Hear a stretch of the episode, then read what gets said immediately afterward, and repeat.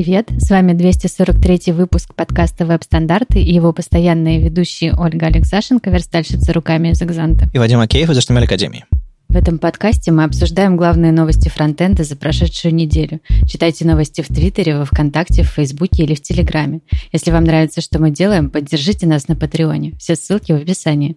У нас сегодня много разного, около версточного, немножко про будущее Mozilla и веб-приложений, но сначала мы буквально вот к интру прицепим одно одно событие, а дальше уже пойдем обсуждать всякие там подробности про э, новости и статьи недели. Так вот, э, к нам принесли в календарь события, точнее, обновили дату, были уже какие-то подробности чуть раньше, но вот сейчас вот появилась дата и совсем уже начала собираться программа Frontend Live. Если вы слышали про Frontend Conf, то это как Frontend Conf, только без конфа. То есть, в смысле, люди собираются онлайн, а не а, офлайн.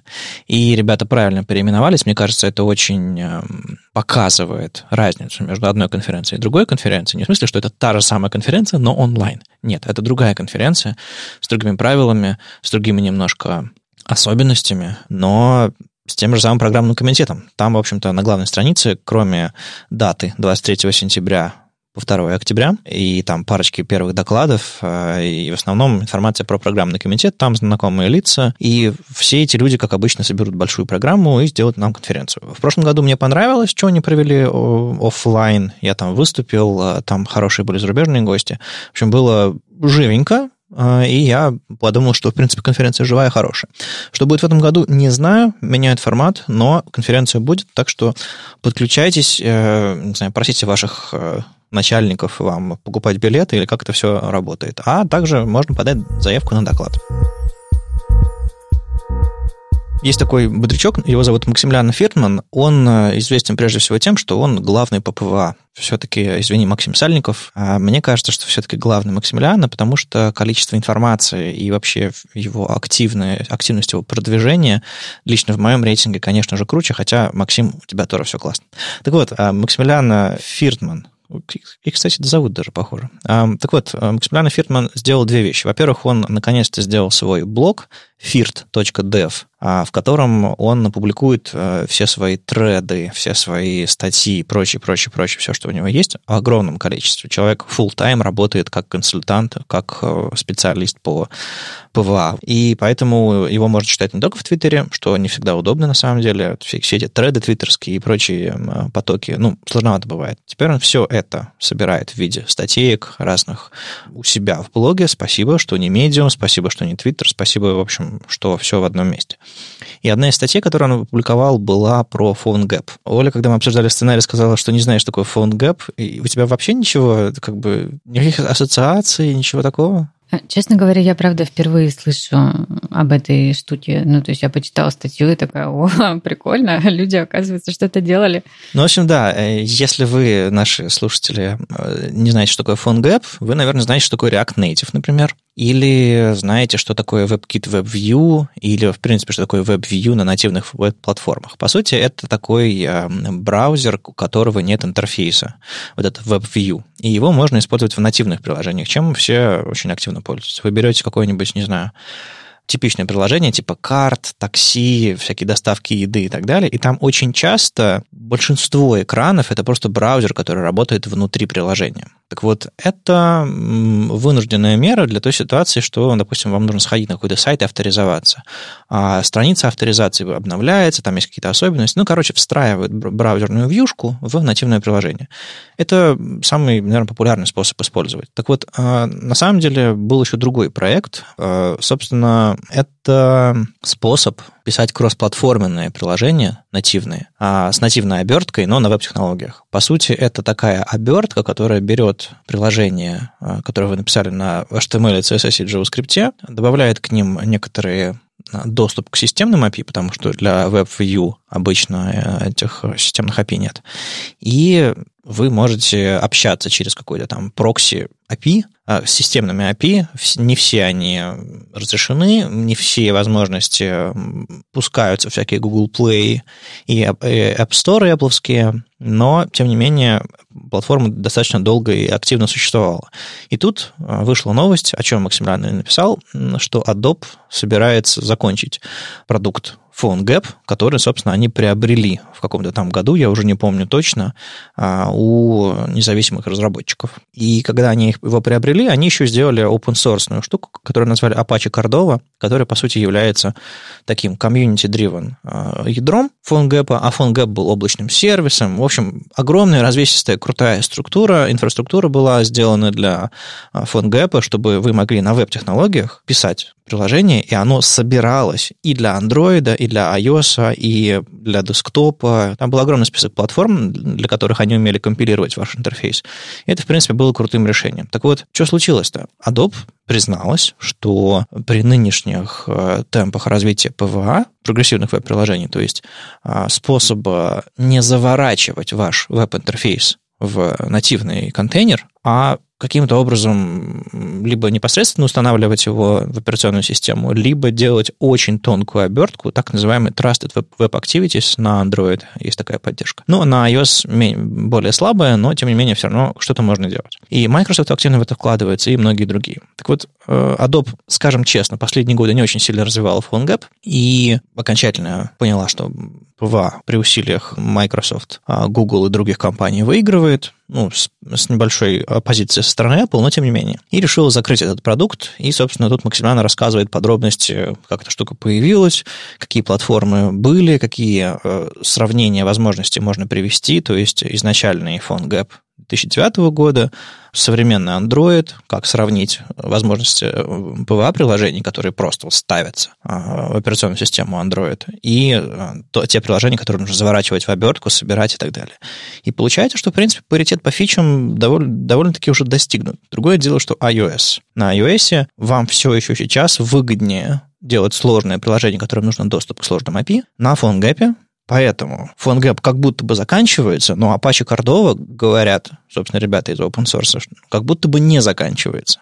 Поэтому, в принципе, если вы пишете приложение в таком виде, вам нужно слазить с сервисов Adobe, перелазит окончательно на Apache Cordova, и, по идее, сообщество будет его поддерживать и развивать. Другое дело, насколько эффективно без помощи Adobe они справятся, это, конечно, вопрос. Но тут снова приметы времени, давайте уже вкладываться в ПВА, давайте активнее пушить э, Apple и других э, сомневающихся, что нам эта платформа нужна, важна и удобнее, потому что мы хотим писать код один раз, и публиковать его на все существующие платформы. Это, конечно, мечта. Я надеюсь, это поможет вебу выиграть тут помощь со стороны э, Adobe в каком-то смысле. То есть они признали, что веб в этом смысле тоже выигрывает. Я вот сейчас слушала тебя и призадумывалась. А, а как э, англоязычные люди произносят э, аббревиатуру ПВА? PWA. PWA. Это так длинно. Ну да, в английском языке принято говорить. В общем, иногда в русском языке мы склеиваем аббревиатуры в одно слово. То есть ВУЗ, например. Ну, то есть это такой случай уже, уже понятный. Мы же даже с строчными пишем его. А ВУЗ сказали бы по-английски и долгое время бы не склеивали. То есть там это все, тенденция идет менее. А мы стараемся делать, сделать из аббревиатуры слово. Поэтому мы говорим а, тоже побуквенно ПВА, например. Но если бы там было по-другому а, буквы бы склеены, то есть, допустим, P-A-W, мы говорили бы PAV, то есть, э, ну, немножко разные, разные традиции. А так, в общем, ну, на самом деле, мне кажется, не стоит нам э, сильно ориентироваться на правила чужого языка. Просто главное сохранять узнаваемость. Мне кажется, что вот PWA и PWA в голове большинства разработчиков склеились в одно понятие, поэтому как бы сложностей быть не должно. Тем более графически. Клей такой был PWA. Вот я тоже удивлен, как мало шуток на эту тему. А, хотя... Хотя да, да, на самом деле это вещь, которая склеивает наш experience и, и наш, наш разработческий experience. Нет, на самом деле я очень рада, что а, наши ПВА побеждают потихонечку, потому что, конечно же, это очень удобно, когда все в одном месте в вебе. Поговорим немножко о наших э, технических статьях, прежде чем мы перейдем к теме, которая у всех болит на этой неделе. Как вы, наверное, уже знаете, Вадик записывает видосики про разработку. И это уже 31 видосик, в котором он рассказывает нам про фокус. На самом деле, я вот надо было реально коммент написать на YouTube и поблагодарить, сказать Вадиму большое спасибо. Я не знала того, о чем ты мне рассказал в этом видео. Реально. Вадик рассказывает про фокус. С фокусом всегда есть такая проблема. Фокус это, ну, в смысле, вот эта обводочка на кнопках, которая появляется, когда ты кнопку зажимаешь или не появляется, о чем Вадик нам тоже рассказывает. Всегда была такая проблема, что ты, в общем, хочешь сделать свое а, адаптивное веб-приложение а, и, как это сказать, доступное, я уже начала забывать русские слова, простите, доступное веб-приложение, и вешаешь везде фокусы на все контролы. Я вот, например, недавно сделала контрол тогла, ну, такой вот, как в айфончиках, такая кругленькая кнопочка, которая ездит туда-сюда и сделала ей фокус. Что вы думали? А, во время, значит, э, тестирования релиза ко мне приходит тестировщик и такой, что это за, значит, обводочка такая на нашей кнопочке, такая уродливая? Я говорю, «А это фокус. Он такой, а раньше этот фокус, значит, в хроме был хотя бы прямоугольненьким, а теперь он еще и обтекает эту кнопочку как-то стрёмно. А это потому что хром недавно же, ну, там, месяца полтора назад, по-моему, обновил вот это вот все эти контролы, значит, форм, и в том числе фокусы. И, типа, уродство какое-то, зачем мы так делаем? Я такая, доступность, доступность, стучу, значит, кулаком по столу, типа фокус останется. И вот, оказывается, из видео Вадика я узнала, что а, есть а, такая фича Focus Visible, что можно пока еще только в некоторых э, браузерах. По-моему, в Firefox только это работает, да? Ну, в Nightly уже заработал, а во всех остальных браузерах, к сожалению, выключено по умолчанию, но фича уже внедрена, поэтому я думаю, в этом году мы, мы получим Focus Visible так или иначе. А, в общем, э, эта фича позволяет э, включать фокус только для юзеров, которые, собственно, с клавиатуры пользуются переходом по сайту. Очень удобно, потому что тестировщик, кликая мышкой, не увидит фокуса и не принесет мне, значит, это все назад с криками. То дизайн не очень красивый. А, вот. А, но самое главное, это ладно, очень базовая поддержка, но Вадик же нашел хороший полифил и рассказывает нам про него. И этот полифил реализует вот эту вот всю функциональность, и надо его использовать. И я прям в понедельник побегу и подключу его. Обязательно посмотрите это видео, это шикарно. Там, на самом деле, меня больше всего поразило, я не просто записал видео, типа, смотрите, какой я умный, я это все всегда знал. Нет, я просто сел и разобрался тоже. То есть у меня было понимание про фокус Visible, у меня было понимание про, про, про фокус, как он работает, но я просто поставил в рядочек все браузеры и руками прокликал, проверил, как это все работает, и выяснилось, что в Safari, например, фокус, который вы ставите, когда вы меняете фокус, он, в общем-то, и прекрасно работает и без фокус Visible. Если бы все браузеры себя вели как Safari, я не говорю, что они должны себя так вести. Я имею в виду, что а, если бы так случилось, что все браузеры ведут себя как Safari, то нам и не нужно было Focus Visible. Потому что, на самом деле, проблемы с фокусом возникают тогда, когда мы его переназначаем. Пока мы фокус не трогаем, браузеры прекрасно разбираются, куда его ставить и куда его не ставить. То есть на ссылках он не появляется. На чекбоксах он не появляется, если вы э, ставите, нажимаете на них мышкой и так далее, и так далее. То есть браузеры прекрасно это делают. И в этой ситуации мы, по сути, получаем ту эвристику с помощью Focus Visible, ту эвристику, а, которую браузер внутри себя использует. То есть, по сути, это новый API, который говорит, что не любой фокус, а именно фокус visible. И у браузеров внутри всегда было понимание. Есть фокус на всех элементах, а есть фокус visible, когда браузер реально его показывает.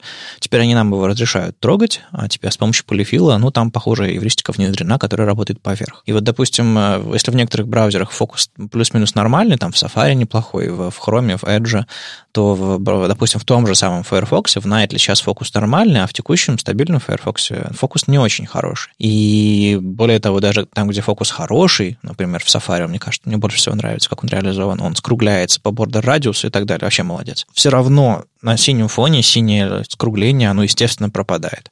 А вот это вот хардкорное, хардкорный фокус, в принципе, нормальный, на самом деле, черный с белой обводочкой, то есть он на любом фоне контрастный, то, что сейчас в браузерах на основе Chromium, тоже для некоторых он слишком хардкорный, можно лучше, можно лучше внедрить в дизайн это все. В общем, практический совет для тех, кто еще вдруг сбрасывает фокус, устанавливая там Outline 0 и не задает никакого кастомного фокуса, все, прекращайте так делать. Теперь вот у вас есть возможность оставлять фокус для тех, кому он нужен, и не показывать его тем, кому он раздражает. Что еще было интересного? Тема всегда мне релевантная. Артур Басак, э, надеюсь, я правильно произношу ударение, если нет, извини, Артур. Артур Басяк. Да, Все очень просто. А, окей. Написал статью э, на, на Smashing Magazine, ее опубликовали, о том, как настроить цветовые темы с кастомными свойствами. Я только что вот буквально, значит, проворачивала этот фокус э, у себя на проекте, и мне эта тема очень близка, поэтому я с большим интересом и, надо сказать, удовольствием прочитала, что предлагает нам Артур. А предлагает он нам ну, достаточно классическую а, разбивку на общие переменные, на функциональные цвета или тему. Ну, это, собственно, для всяких там функциональных, типа там обводка ошибки на инпуте, такие вот вещи, значит, заводить переменные. И еще переменные для локального скопа а, каждого вашего конкретного компонента. У вас тоже там будут свои переменные, которые, собственно, будут принимать, значит, сверху от рута вот эти вот э, глобальные переменные цветовые. По созданию самой цветовой темы, а, ну, подход мы уже, наверное, много раз видели. А, он основан на функции calc, которая обсчитывает, а, собственно, HSL и меняет от одного какого-то брендового цвета, создает э, цвета там поярче, потемнее и полную палитру вы можете создать. Причем в этой статье уже есть готовые примеры кусочки кода на SSS э, с миксином, который, собственно, создает очень удобно вот эти вот все палитры э, из одного цвета я бы сама воспользовалась. Но у меня опять случился большой бэтхерт, когда я читала, короче, эту статью, потому что этот подход, он очень классный. Он предполагает, что у, значит, э, фронтендера есть э, какая-то возможность влиять на, на цвета дизайна, или он предполагает, что дизайнеры такие, значит, классные, они делают все свои цветовые темы, по математическому, значит, четкому соотношению. Нет. Все, вот у меня всегда есть претензии к дизайнеру. Реально, уже 15 лет я все время имею претензии к дизайнерам. Они делают цветовую тему так. Я, значит, взял брендовый цвет, а потом я на глаз такой, значит, пипеточкой где-то там с цветового круга по своему художественному ощущению возьму цвет посветлее и возьму цвет потемнее. И это нормально, Оля, это нормально. Да, это нормально, это нормально, потому что, э, ну, типа, если мы все будем делать на основе машинных расчетов, у нас все дизайны будут одинаковые, выглаженные и похожие на Material UI. Да нет, даже не в этом дело, просто мои, как бы, несмелые попытки подизайнить, поучиться этому всегда приводит к тому, что мне очень сильно нужно побеждать у себя в голове верстальщика, человека, который хочет, ну или там условного программиста, человека, который хочет нормализовать все, чтобы все, не знаю, все было кратно 8, чтобы все, все лежало по направляющим, и ты смотришь, и ты понимаешь, что как бы чтобы тебе действительно сделать какую-то гармонию при выключенной сетке, тебе нужно сделать сетку шагом, не знаю, один пиксель. Ну, то есть это нереально. Или сетку, вот э, систему цветов тоже с шагом, там, не знаю, один градус по, этому цветовому кругу. Но это бессмысленно.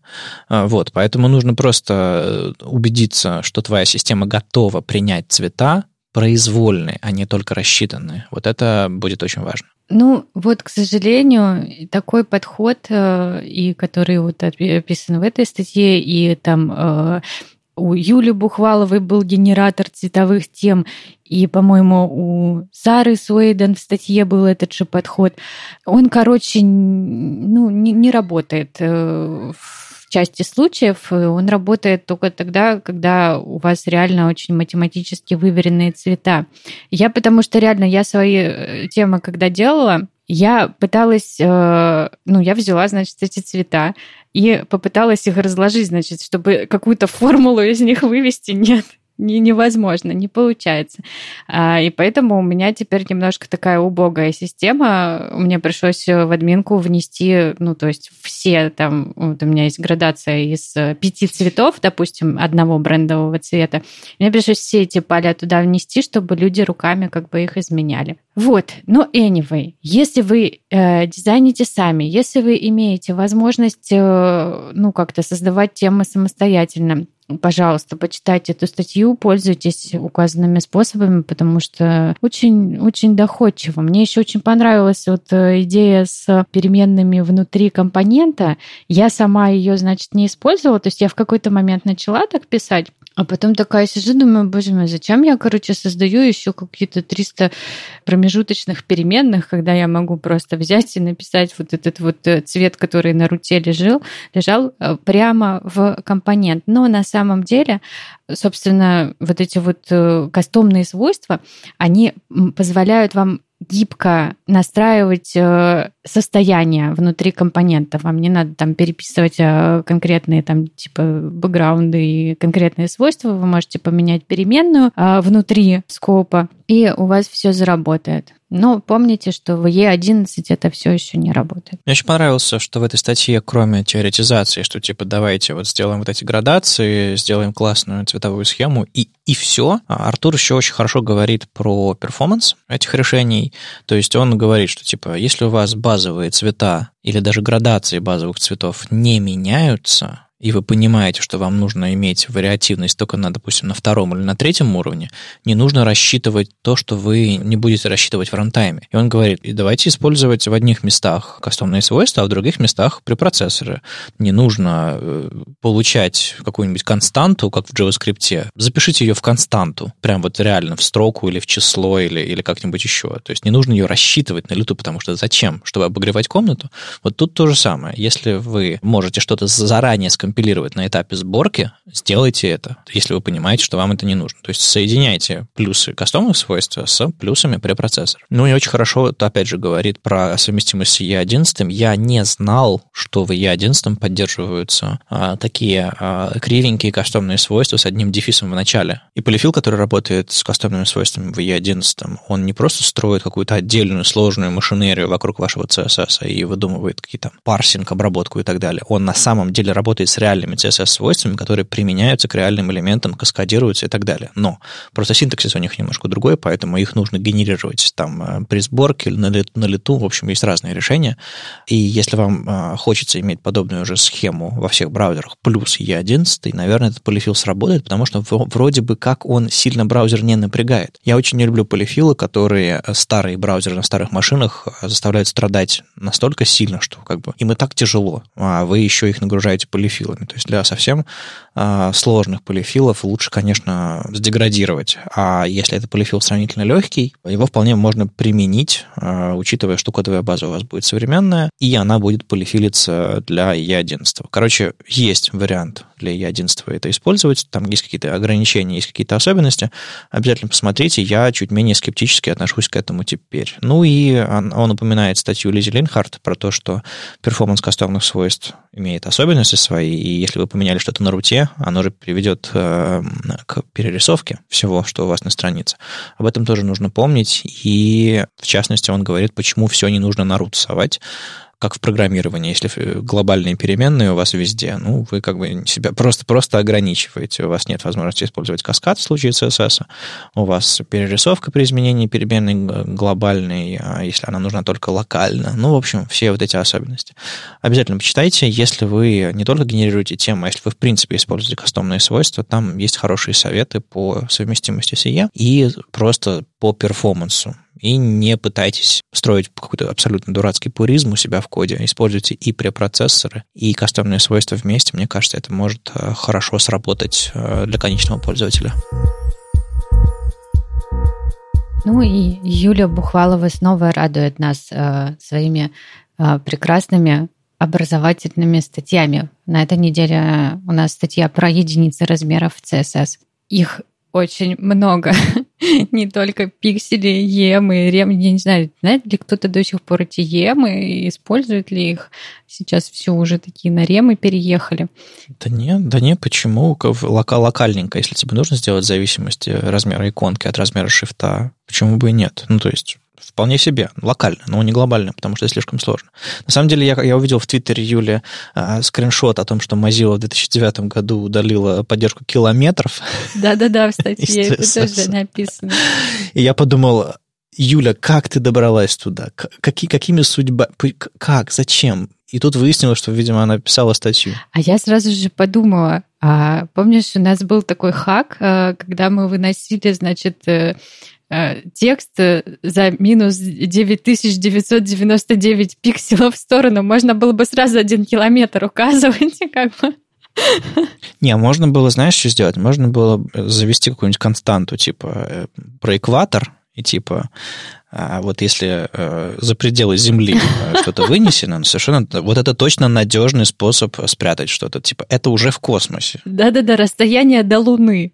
Отлично. Ну, или, да, ну хотя бы до, до точки Лагранжа, хотя бы вот так, чтобы, знаешь, типа вот уже, уже, уже вне гравитационного поля Земли. Да, было бы ништяк. В общем, если вы не знали, что существует, существовали, скажем так, единицы измерения километров CSS и еще там несколько довольно странных, ну, там типа мили, футы, ну, вот это вот все, а, почитайте статью. Дидоты и цицеры, это же вообще, господи. Да, а Юля очень, очень доходчиво, очень прекрасно, вот она прекрасный учитель, мне прям всегда нравится очень ее статьи. Да, рассказывает про эти единицы измерения. Ну вот это не спецификация, да, которую надо, напрягая мозг, читать. Это прекрасный литературный текст, который оставит вам все необходимые знания о единицах измерения в CSS, которые вы реально будете использовать или над которыми вы просто посмеетесь. В моей ситуации я большинство из того, что она говорила, знал, ну, кроме километров, пожалуй. Просто для меня это все снова расставило на полочке. Это, знаете, вы берете свои старые знания, перетряхиваете, и расставляете их в том порядке, в котором они должны идти. Некоторые взаимосвязи новые появляются. То есть она очень хорошо рассказала про а, пункты и пиксели. Идея о том, что пункт это просто большой пиксель, мне, мне очень понравилось. И вот эти вот все штуки, когда она сравнивает существующие единицы измерения, как они исторически пришли в текущую точку, и как они на самом деле работают, в разных браузерах, в разных шрифтах. Это вот это очень ценно, и для меня, наверное, выводом из этой статьи будет то, что я буду чаще использовать э, единицы измерения X, X, а, потому что иногда бывает нужно опираться именно что на высоту строчных букв, не просто на EM, а именно вот на эту характеристику шрифта. Насколько я знаю, в хороших шрифтах это все зашито, поэтому вот надо, надо не забывать про эту единицу. По, по старинке, как ты думаешь, там емы, пиксели и все. Но есть еще более, более полезные специфические единицы. Или тот же самый Ч, CH, character. Если у вас моноширинный шрифт, он вполне себе полезен. А если у вас пропорциональный, то там есть, конечно, нюансы. Юля об этом всем рассказывает очень подробно и хорошо, и моменты сравнения всех этих параметров в демках, он, конечно же, не оставляет шансов вам что-то не понять. Ну, вот с, с этими единицами э, про высоту символа надо быть аккуратными с э, шрифтами, ну, сильно кастомными, да, которые делали не какие-то большие студии там, или которые прошли через дикие конвертеры, там иногда бывают очень очень страшные вещи происходят с э, вот этой вот рамкой э, высоты буквы, и вы потом можете сильно удивиться. Так что тестируйте хорошенько. Поэтому я запрещаю всем использовать конвертеры при любом удобном случае. Как бы все эти белки и прочие чудеса.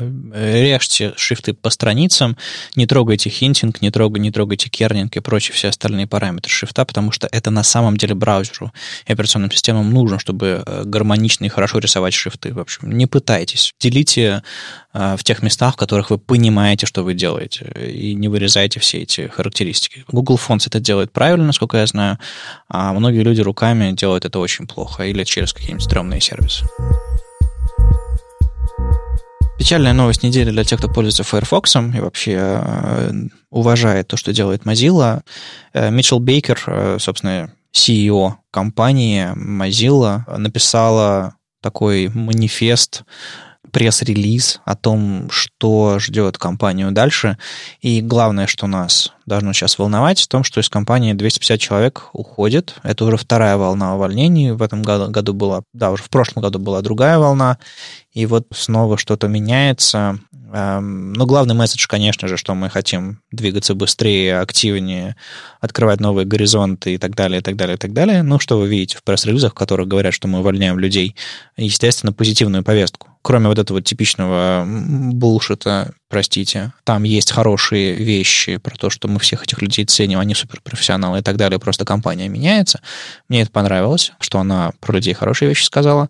И, соответственно, это поможет им лучше найти работу и так далее. Для этого есть несколько хороших инициатив, э, там, Mozilla Lifeboat. Вот. А Митчелл э, еще, кроме этого, дала ссылку на внутренний документ, То есть мне, мне нравится эта открытость. Она дала ссылку на PDF-ник, в котором, который, в котором чуть больше подробностей, поэтому, если вам интересно, скачайте, почитайте его. Ну, то есть PDF — это так себе формат для распространения информации все же тем более в 2020 году, но, видимо, она отправила его внутри компании, и в таком формате он и остался. Там она говорит чуть более подробно обо всем, и в частности, э, я, я сам этот PDF не сразу заметил, но э, Эрик Мейер об этом написал и процитировал.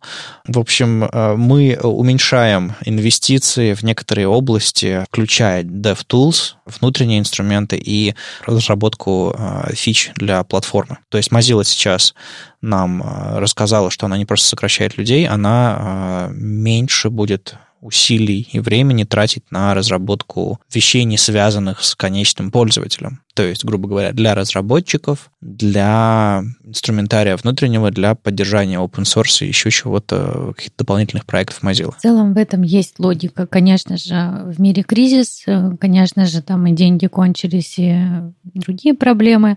Естественно, для браузера важнее всего его пользователи. Ну, это все, конечно, грустно. И на, наибольшее, на самом деле, вот беспокойство у меня и а, у моих товарищей вызвало отзыв финансирования и команды MDN. Ну да, если вы Firefox не пользуетесь, вас это как будто бы не касается, но MDN пользуются все. Да, да, это стало просто, ну, настольной книгой. Я помню, что раньше а, мы ходили там, ну, в спецификации, мы очень страдали, мы мучились.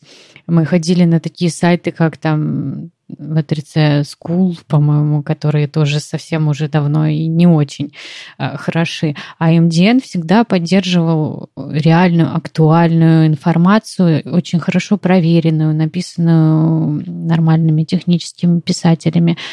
Плюс там были переводы, можно было почитать на своем языке большую часть статей. В общем, это проект, который реально стал всеобщей библиотекой для разработчиков, и, конечно же, ну, его жалко. На самом деле, то, что вы видите в названии MDN, Mozilla Developer Network, это не совсем отражает реальность, потому что года полтора уже или два существует так называемый Product Advisory Board. Это такой коллектив людей из, изо всей отрасли, из разных компаний. Там представлены Google, Microsoft, Samsung, а многие-многие другие всякие технические компании, типа, типа Баку а, и разных, разных других. И э, зачем они там вообще нужны? Они пытаются сделать так, чтобы MDN стала платформой для всех браузеров, а не только для Mozilla. Мы это много раз уже обсуждали, но я напоминаю, что а, несмотря на то, что а, MDN стартовал как э, документация по вебу от Mozilla,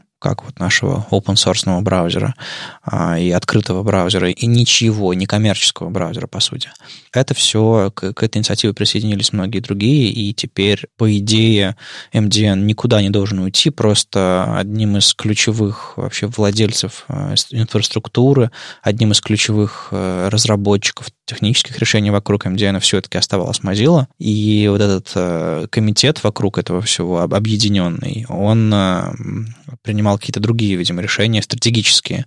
Но я надеюсь, что этот комитет э, не, не останется исключительно совещательным и там, э, стратегическим органом. Они э, с этими же компаниями, этими же усилиями позволят развивать его. А что, собственно, с MDN произошло? У MDN была команда технических писателей, у MDN было какое-то количество деврелов, у MDN был главный редактор Крис Милс, с которым мы в прошлом году делали интервью Послушайте, если вам интересно. И, собственно, единственный, кто остается из всей редакции MDN, это Крис Милс, главный редактор. Всех остальных отпустили, как говорят э, HR, или просто уволили, если говорить понятным прямым языком. И это, конечно, очень печально. Много людей хороших ищет работу, поэтому, если вам нужны технические писатели с таким бэкграундом, э, мы дадим ссылки на э, Mozilla Lifeboat и другие инициативы, где можно найти всех людей, которые работали над MDN долгие годы. Но в целом ситуация кажется не такая драматичная, как показалось. Ну, совершенно точно, что э, жалко Mozilla и жалко то, что фокус будет смещаться с э,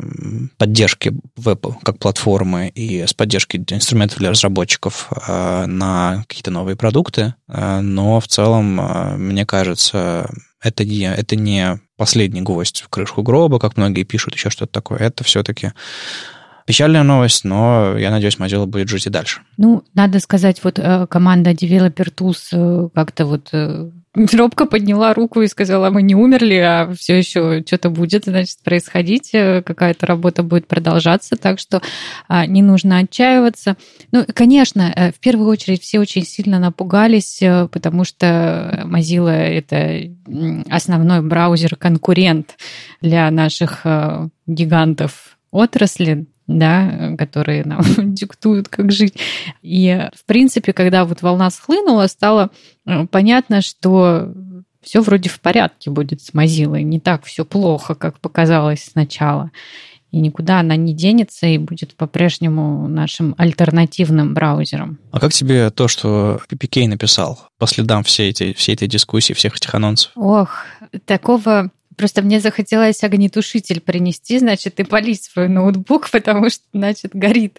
И я прекрасно понимаю, а, почему горит.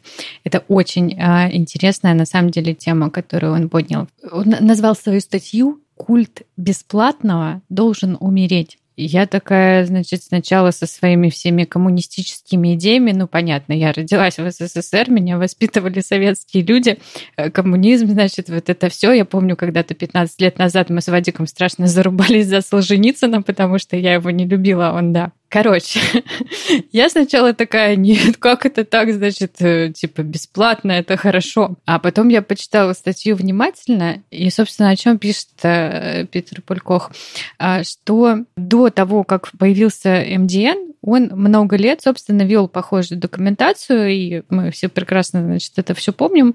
Ну, не все, но, наверное, кто-то помнит. Ну, в общем, есть такой сайт quirksmode.org, в котором э, Питер, Питер э, очень много э, сводил API браузерных, прям руками тестировал и показывал, э, типа, в этих браузерах работает, в этом не работает, тут совместимо, тут несовместимо. Собственно, этим он стал известен. А вы помните, что такое QuirksMod? Вот вопрос. Господи, Оля, ну, ну не надо вытаскивать совсем уж скелетов из шкафа. Ладно. Короче, если вы хотите узнать, что такое Quirks Mode, уберите со своей страницы DuckType и посмотрите, что там поменяется. Я, кстати, не знаю, сейчас, наверное, там ничего не поменяется. Вам придется поставить себе Е5,5. Не-не-не-не-не-не, в браузерах все еще встроен Quirks Mode. Да, ладно, давайте не, давайте не будем спойлерить. Так что уберите DuckType с ваших страниц и посмотрите, поменялось ли что-то. Если не поменялось, вам повезло. Но, скорее всего, что-то поменяется. Ну, возвращаясь, значит, э, к бомбежке PPK. А, он пишет, что он создавал эту документацию 15 лет на волонтерских началах, и он абсолютно выгорел. Конечно же, сейчас, когда вот э, отрасль уже достигла такого уже зрелого возраста вместе с нами, как не грустно это говорить, мы все начали выгорать. И в том числе даже такие энтузиасты, которые много лет э, чем-то занимались, э, уже не могут это все тянуть. И, знаете, ну, по каким-то абсолютно бытовым причинам, да, потому что, ну, когда мы были молоды, нам не нужно было содержать семью, нам не нужно было там заботиться о здоровье или, не знаю, купить квартиру, у нас вообще это ничего не волновало. Потом ну, нам нужно зарабатывать. Мы начинаем работать э, на каких-то дядей за деньги, и все это э, как бы это жрет наши силы, это жрет наше время, и у нас остается уже мало э, сил на, на волонтерство. И, собственно, point, который PPT как бы продвигает, что нужно расстаться вот с этой мыслью о том, что все в вебе должно быть бесплатным, потому что она на самом деле, эта мысль, ну, плохо влияет на, собственно, на качество э, того контента, который мы хотели бы видеть э, в вебе. А тут он еще вот во второй статье э, очень интересно высказался по поводу инициативы, которую запустили в поддержку, значит, МДН. Там, значит, запустили страничку такую, с, где можно оставить, предлагается оставить комментарий, типа, как МДН вам помог, как вы его любили. В общем, Питер это все сравнивает с поаплодировать вместо того, чтобы э, заплатить э, людям, чтобы они продолжали свою работу делать. Ну, это как это в Америке принято, если что-то случилось, говорить thoughts and prayers, э, вместо того, чтобы помогать. Типа, мы, вас, мы о вас думаем, мы за вас молимся. Ну, блин, спасибо. Да, да, да. И опять же, он указывает на то, что такие вещи, они вводят нас в заблуждение, что люди как сообщество, да, люди просто вот все, они могут выполнять ту же работу, которую выполняли специалисты, профессионалы, технические писатели. Это на самом деле правда не так. А, ну, он там довольно так э, радикально высказывается, что это унижает э, самих вот этих вот специалистов, да, что якобы любой человек такой с улицы пришел и мог сделать его работу. Не, просто мы, мы все знаем, что такое документация, написанная разработчиком. Мы все знаем, что такое письмо э, дяди Федора родителям, когда приходит много разработчиков, все начинают э, писать свое. Мы понимаем, что как бы если у вас нет навыка технического писательства, документация получится плохой, откровенно плохой. А тем более, если документация не к э, какому-то, не знаю, полифильчику или какой-нибудь библиотечкой на NPM, а когда это документация к вебу, Тут как бы все, ребята, тут нужны профессионалы, мы не сможем вытащить нормальную совместимость. То есть я, я, я сейчас попытался законтрибьютить в MDN а, для того, чтобы сказать, что атрибут inert спрятан за флагами. Я уже второй месяц не могу доделать эту контрибуцию в, в MDN, потому что, ну, система переусложнена, вы можете сказать, но нет, как бы она того уровня сложности, того же, что и веб. И мы получаем то, что мы получаем. Нужны специалисты, нужны люди, которые всю эту систему заводят, а, и нужны специалисты, которые разбираются и готовы следить за этим. А, и вот об этом тоже отдельная, отдельная тема. Ну, конечно же, это не могут быть люди, которые делают это бесплатно. Почему? Ну, допустим, вот э, как он приводит пример, что кто-то пришел, какие-то новые свежие волонтеры, они такие, значит, поволонтерили, потом они выгорели, потом они ушли, на их место пришли новые. Но так как э, эта система очень сложная, так как она требует супервайзинга, э, требует э, вникания в редакторские процессы, э, ну, это все просто так не работает. Вы не можете все время пользоваться какой-то свежей рабочей силой. Нет, а, нужны специалисты. И мы опять же возвращаемся к вопросу, что труд специалистов должен быть все-таки оплачен. И вот эта вот сама идея того, что э, веб, ну типа, да, он свободный, он такой доступный для всех, она, конечно, хорошая, но я, пожалуй, соглашусь э, с PPK, надо немножко уже внедрять в массовое сознание хотя бы понятие о том, что людям, которые делают что-то для твоей пользы и всеобщей пользы, можно задонатить, например, а можно их поддержать материально, потому что труд заслуживает благодарности, даже если люди делают что-то бесплатно. А, и особенно сейчас, э, когда многие а, в отрасли уже достаточно взрослые люди, да, они уже люди с заработком, они имеют возможность э, на добровольной основе да, поддерживать э, людей, которые что-то делают для веба.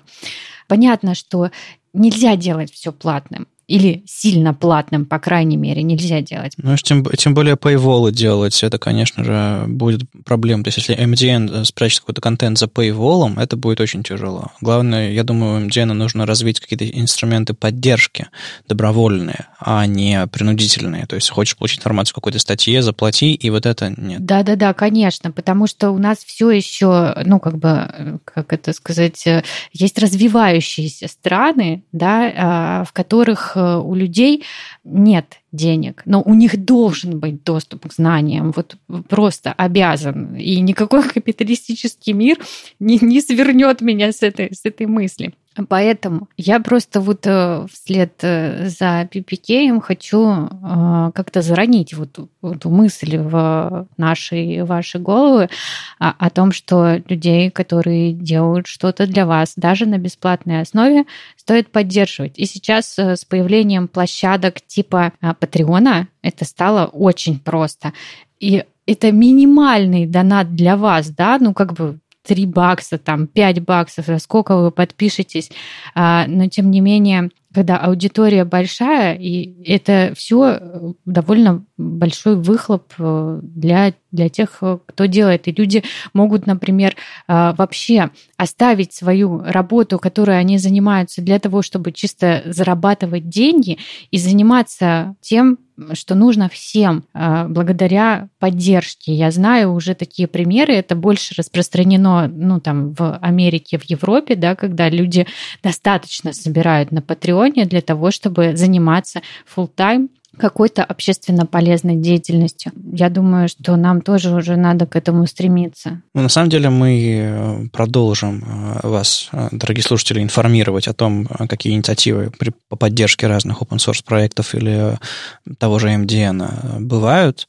А, просто вот мы говорили про Open Prioritization, про то, как можно задонатить на какие-то фичи, э, которые будут внедрены в, в браузерах. И это вызвало какую-то определенную волну непонимания среди многих слушателей, мол, типа, а зачем у больших компаний, что типа нет денег на собственные браузеры э, и так далее, и так далее. Я не буду сейчас об этом говорить.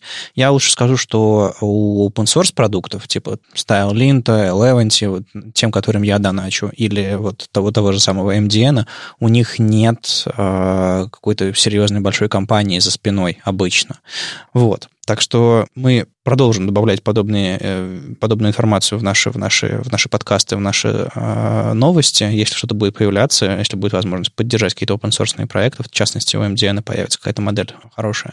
Мы, конечно, об этом расскажем. Ну, а так у нас у самих есть Patreon. А, не то, чтобы это какой-то вопрос выживания подкаста веб-стандарты, но это момент э, того, что вы можете продемонстрировать, что вам это нужно, важно, и нам, опять же, есть возможность, у нас возможность э, какие-то вещи делать более свободно, покупать какое-то оборудование, платить за хостинг и э, нанимать дизайнеров, разработчиков все остальное. Да, вот, например, прямо сейчас я записываюсь в микрофон, который был э, куплен на то, что нам задонатили на Патреоне, потому что микрофон, которым я пользовалась, он в очередной раз сломался.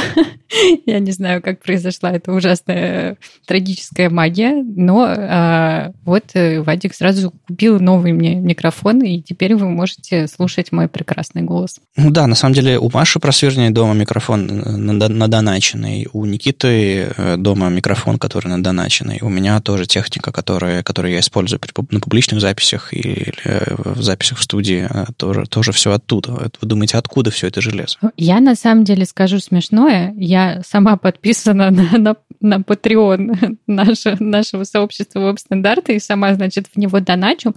Это, с одной стороны, э, курьез, но э, с другой стороны, для меня э, поддержка людей на Патреоне, у меня довольно много подписок, она вообще не про получение контента, она именно для того, чтобы выразить мою поддержку, мою благодарность людям, потому что лайков ну, лайков уже недостаточно.